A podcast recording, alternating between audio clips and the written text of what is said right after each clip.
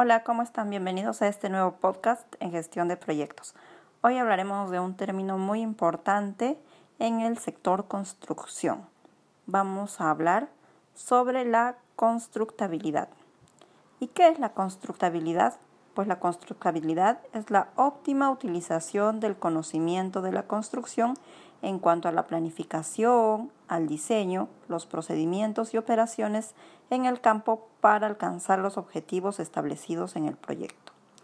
Esta definición fue enunciada por el Construction Industry Institute y fue tenida como base para el desarrollo de muchas investigaciones en las que se identificaron los problemas típicos de constructabilidad en proyectos de edificación de vivienda. El propósito de la revisión de la constructabilidad es identificar los posibles errores en el diseño, asimismo como la selección de los materiales y las dimensiones de los elementos. Identifica también las especificaciones ambiguas, características constructivas que sean difíciles de ejecutar y costosas por la complejidad de los diseños. Dentro de las bondades que se encuentran en este nuevo estilo de trabajo se pueden enumerar, por ejemplo, la reducción en los costos del proyecto, la reducción de los tiempos, una construcción con mejor calidad y un aumento en la seguridad, así como el mejor control de los riesgos, pocos cambios, pocos reclamos, entre otros. Los beneficios más directos aplicados por la constructabilidad son los siguientes. 1. La contribución del personal de la construcción en el diseño de los proyectos es más significativa. 2. Las relaciones iterativas entre la construcción y el diseño, en varias fases del proyecto, conlleva beneficios tangibles en cuanto a ahorros de costos, tiempos y facilidad de la construcción. 3. La racionalización del diseño, la estandarización y la repetición de diseños detallados es esencial para alcanzar la constructabilidad. 4. La consecución de la constructabilidad viene condicionada por factores técnicos tales como sistemas y o técnicas de edificación, programas de rendimiento temporal, etc. Esto en el proceso de construcción. 5. Hay muchos otros factores, sobre todo no técnicos, asociados a la gestión del proyecto de edificación, como la comunicación, la gestión de la calidad, las adquisiciones, que también deben ser considerados para alcanzarlo. Bien, existen unas barreras que impiden utilizar la constructabilidad. Entre ellas, por ejemplo, tenemos la complacencia con el estado actual. Esto quiere decir permanecer en nuestra zona de confort ejecutando los proyectos tal cual se han venido ejecutando desde muchos años atrás. Otro es el rechazo para invertir dinero adicional y esfuerzo en la etapa de planificación Muchos creen que esta etapa no es importante y no es trascendente para el proyecto, pero es todo lo contrario. Otro es la falta de experiencia en construcción por parte de la firma diseñadora. Y esto también se traduce en la poca integración con quienes van a ejecutar el proyecto.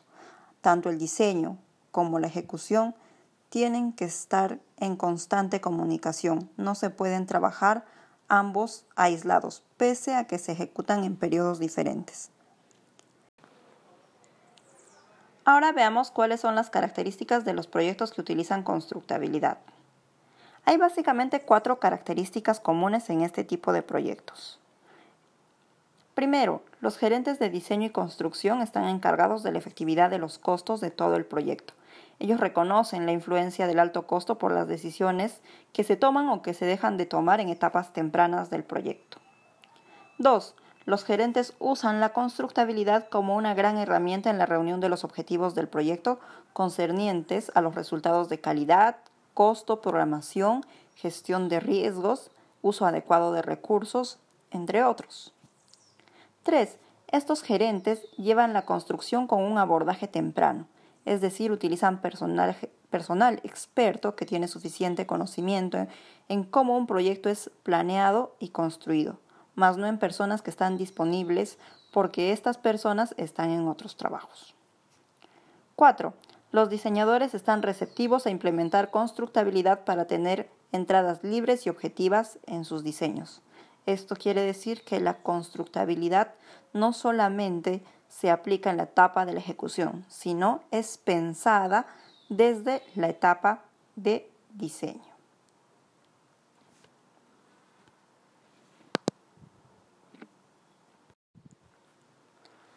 La constructabilidad tiene algunos principios básicos. Durante las fases del ciclo de vida de un proyecto se pueden identificar principalmente 12 principios. Integración. La constructabilidad debe ser parte integral del proyecto. Ya lo hemos dicho, desde la fase de diseño hasta el cierre del proyecto. 2. Conocimiento constructivo. El plan del proyecto debe contar con conocimiento y experiencia constructiva. Esto es muy importante. 3. Equipo experto. El equipo debe ser experto y de composición apropiada para el proyecto. Debe ser multidisciplinario.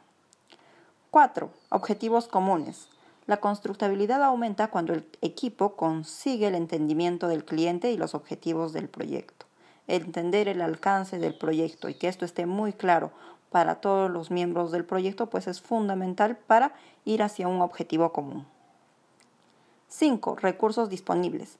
La tecnología de la solución diseñada debe ser contrastada con los recursos disponibles y estos deben estar presentes en el proyecto en los tiempos adecuados. 6. Factores externos.